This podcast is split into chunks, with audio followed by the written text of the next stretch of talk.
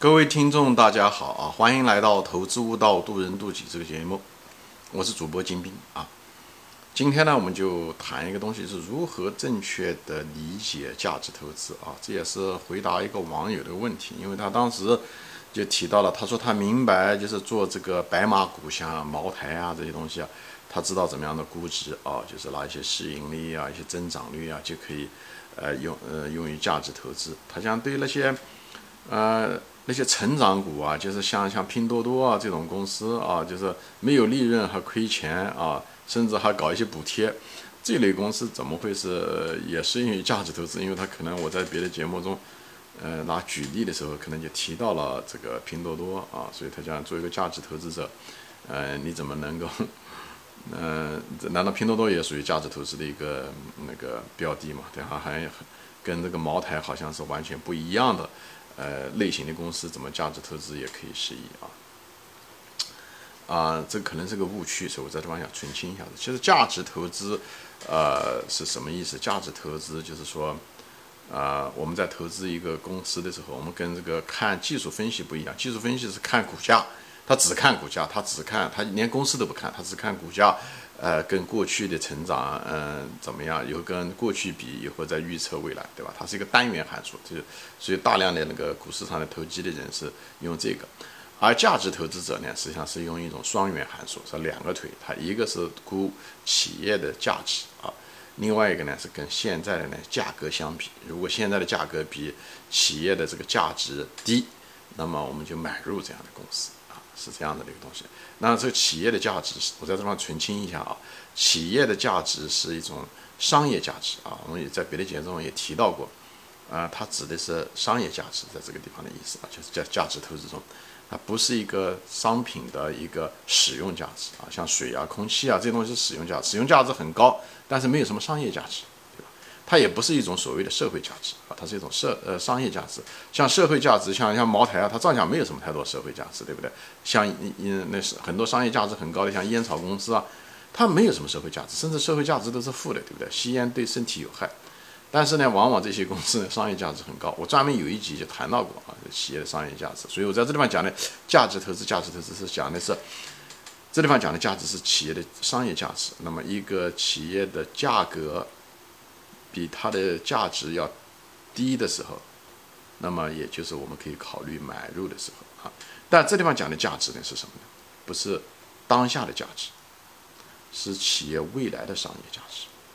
就你算五年以后这个企业应该值多少钱，那么你现在买入啊，比方说五年以后这个企业值十个亿啊，那么现在如果这个企业呢市值呢是啊五个亿，那么你就赚这个差价。说说白了，就是通俗一点说，就是这个意思，就是未来的价值与现在的价格的差价，那么就是价值投资者未来的利润的源泉，好吧，就是这么简单。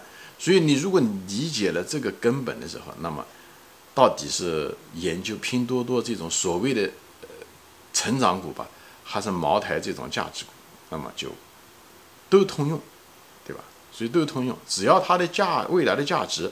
高于现在的价格都可以。拼多多表面上看起来，如果你纯粹的是看价格的话，你会看啊，那这个价格挺贵的，它也没有利润。我讲了，它的关键词是“未来”这两个字，是未来的价值。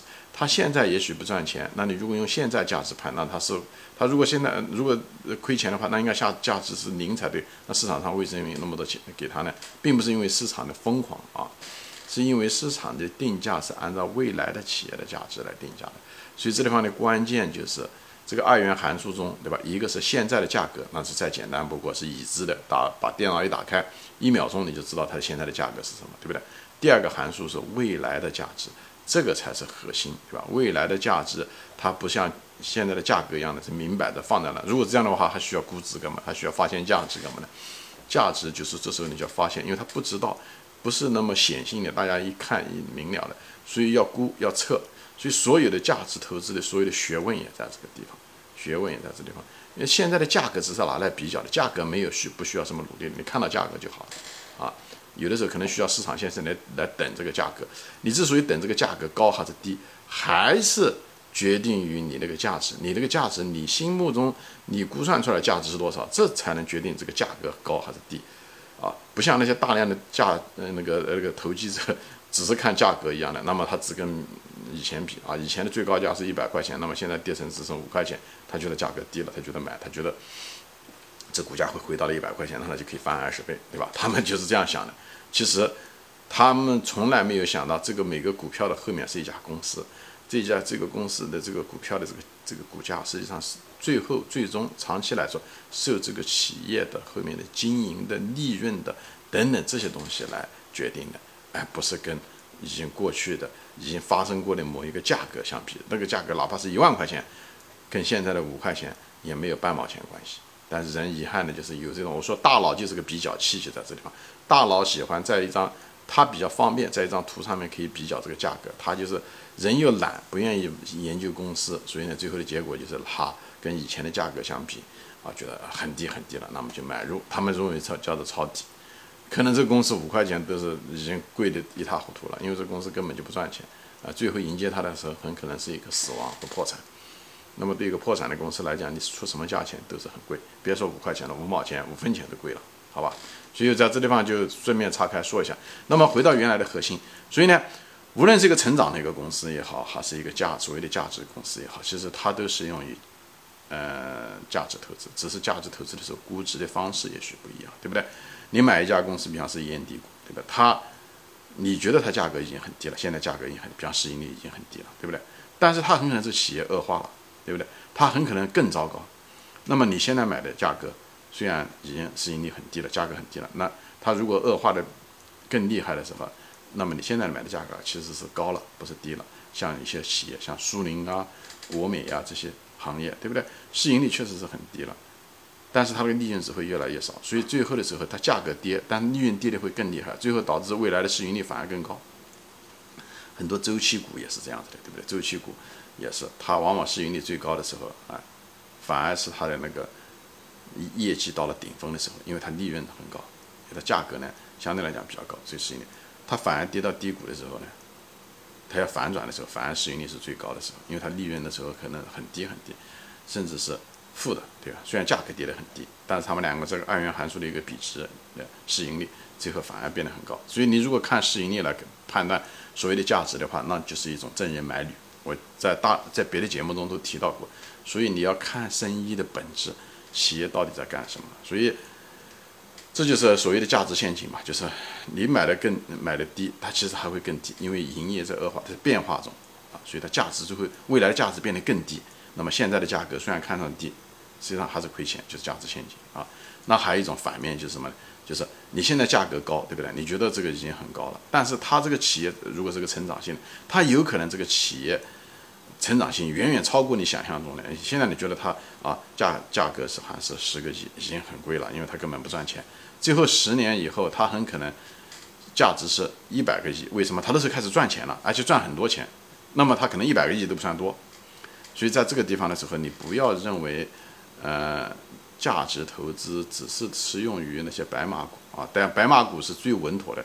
呃，相对来讲，用价值投资的传统方法，无论从市盈率。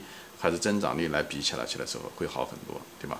那么在成长股的中的时候，对吧？不是每个都是，对吧？你都预测的时候都低估了成长股，那么成长股你高估成长股的结果就是所谓的成长陷阱，对不对？你认为它是这个公司不赚钱啊，或者是你觉得它这前面几年已经增长了啊？按照这个曲线如果算上去的话，它现在值十个亿，未来可能值一百个亿，对不对？但是它很可能，哎。利润不像前面只是那增长了那么几年，第四年、第五年就开始下跌了。以后最后的结果，利润反而不像预期的那样子啊，年年增长，反而开始那甚至跌，或者是增长不像你想象的，这时候价格就开始往下下跌。这就所谓的戴维斯双杀，也是成长陷阱的一个典型的例子。大家有兴趣可以翻翻我前面有节目，专门一集谈到了成长陷阱，我也专门有一集谈到了价值陷阱。我这地方就不赘述了。就是说，说白了，因为我们有这两个函数，一个是。现在价格和未来的价值，所以我们赚的差价是它们之间的这个差价，对不对？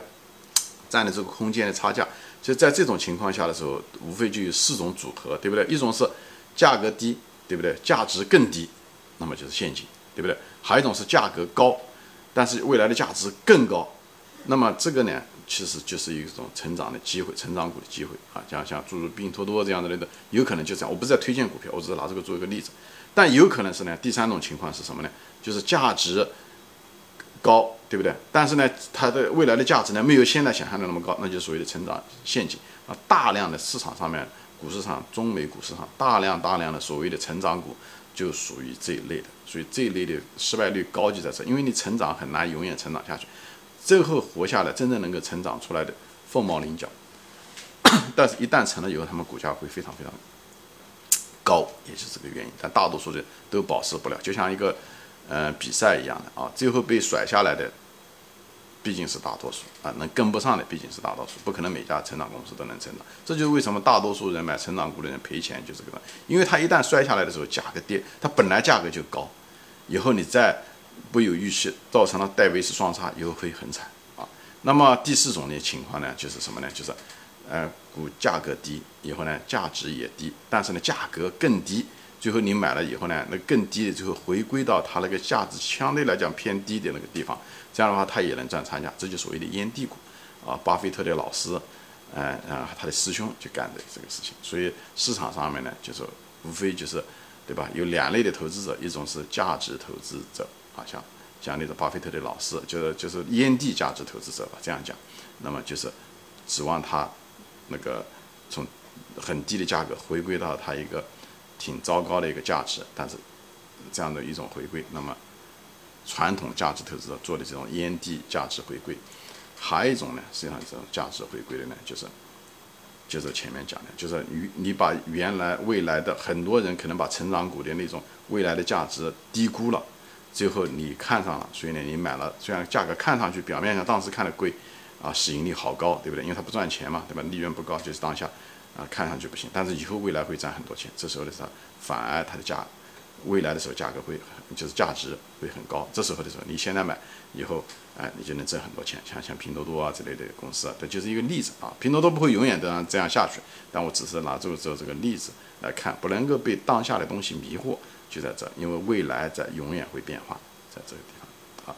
那么巴菲特做的东西呢，其实是在这个两者之间，他又不是买那种很偏激的那种变化性很大的那种呃价值呃就是那种成长股，他也不买那种他他在后期的时候再不买那种烟蒂股，他曾经做过烟蒂股，他买的是什么呢？就是两者之间的一种东西，就是优质的传统优质的公司，就这种公司它又不像烟蒂股那么那么糟糕，对不对？经营。它是经营很稳定，甚至还有一定的成长，像可口可乐啊，对不对？还有那个宝洁啊，当年呢还有很多这种快速消费品公司，它需求很稳定，利润很稳定，还有一定的增长，随着人口和收入的增加，和市场的开拓。但是呢，同时呢，它又不是那种大起大伏的那种公司，所以呢，那种嗯所谓的成长吧，像像拼多多这样的，他也不会买，因为这种变化太大，很难估值，也不是他的能力圈范围，所以他买的是这样的公司比较多一点啊。所以我就跟他讲，就是价值投资的核心是发现价值，啊啊，跟这个呃价格，呃价格是次要的，最主要的是要看价值本身。这样的话，你才知道一个价格高还是低。最后如果价格低了，你就买入，对不对？高了就样。所以跟到底是茅台还是拼多多不重要啊，到底这家公司是不是亏损现在也不重要，因为你算的是未来的价值。如果这个企业经营发生了变化，比方说拼多多现在亏钱，现在补贴亏钱很厉害。但不代表明年后年他就亏钱了，他很可能他会挣很多钱都有可能，不是像明年一下子赚很多钱，未来五年以后、十年以后他可能挣很多钱，对不对？他很可能一年挣的钱就把你现在亏的所有的钱都能补上都可以。所以这个未来的变化，这也是价值投资的时候，未来价值是最大的谜团也在这个地方。所以这就是为什么要用各种各样的估值的方法，每个公司的生命周期不一样，它到处于成长阶段，它是稳定阶段还是衰退阶段。其相对应的估值的方法都有一定的一些差别，这也就是为什么这个企业它的未来的可持续性怎么样都有关系。因为一个企业它如果嗯增长的很厉害，哦不能持续，搞个两三年就不行了，就掉下去了，这就是成长陷阱，对不对？呃，还有利润率等等这些东西，对不对？哎，这个都很有关系。它比方持续性烂的公司。你不要看它不一定是反转，那的公司很可能明天明年就倒闭了，对不对？现在可能看出来挣一点钱，看上去市盈率很低，但明年的时候很可能更糟糕，在后年可能就倒掉了，这也是可持续性。所以呢，这就是为什么我们要研究这可持续性啊、成长性啊，行业的空间啊等等都有关系。那么企业的护城河啊这些东西啊都是关于就是维持可以保证这种可持续性的一个保障。所以为什么人我们要研究护城河，也就所谓的竞争优势啊这些东西都他们都相相关的。之所以相关，就是因为涉及到我们的估值啊，就是我。我们要估值，所以呢，就是我们要研究它的成长性啊、持续性啊，所以有大量的一些节目谈到这些东西，也是为了这个东西，也是为了这些服务的，好吧？所以你有兴趣的，你可以往前翻一翻，我有些节目就关于什么成长性啊与估值啊，啊，什么价值陷阱啊、成长陷阱啊，哎，这些东西我有这方面的节目，你可以看一下，以后你就知道大概是我是主要的，我是想回答网友的问题，就是说价值投资既适合于价值股，像。所谓的价值股，像茅台这样的优质股，也适合烟蒂股，就是那种低估的股票，啊，也适合成长股，像拼多多这样子的，都适合。但是不代表这些公司都有价值啊，就包括烟蒂股都不一定有价值。它如果是价值陷阱的话，但是这个方法本身，这种思维方式，就是以价值、商业价值、未来商业价值的确定这个总体的思路是没错的。好吧，只是在具体的估值的方法上面因股而异，因为它们的生长周期不一样，它们的特点不一样，有的就是变化，哎，很快，有的就是很稳定，所以它们相对应的可能稳定的公司，哎，相对来讲可能用市盈率就可以了。那么那种变化性很大的时候，那市盈率这种方法，像就像我以前节目中说过的样，它是一个兔子，它不是个乌龟。乌龟你可能用市盈率就可以，那种成长优质的，像传统的那种市盈率啊、净资产收益率就可以估值。那另外一种呢，像这种兔子呢，能用另外一些方法，像像经济体量法这些东西。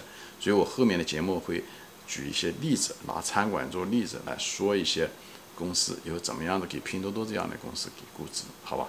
行，今天就说到这里啊，谢谢大家收看，我们下次再见。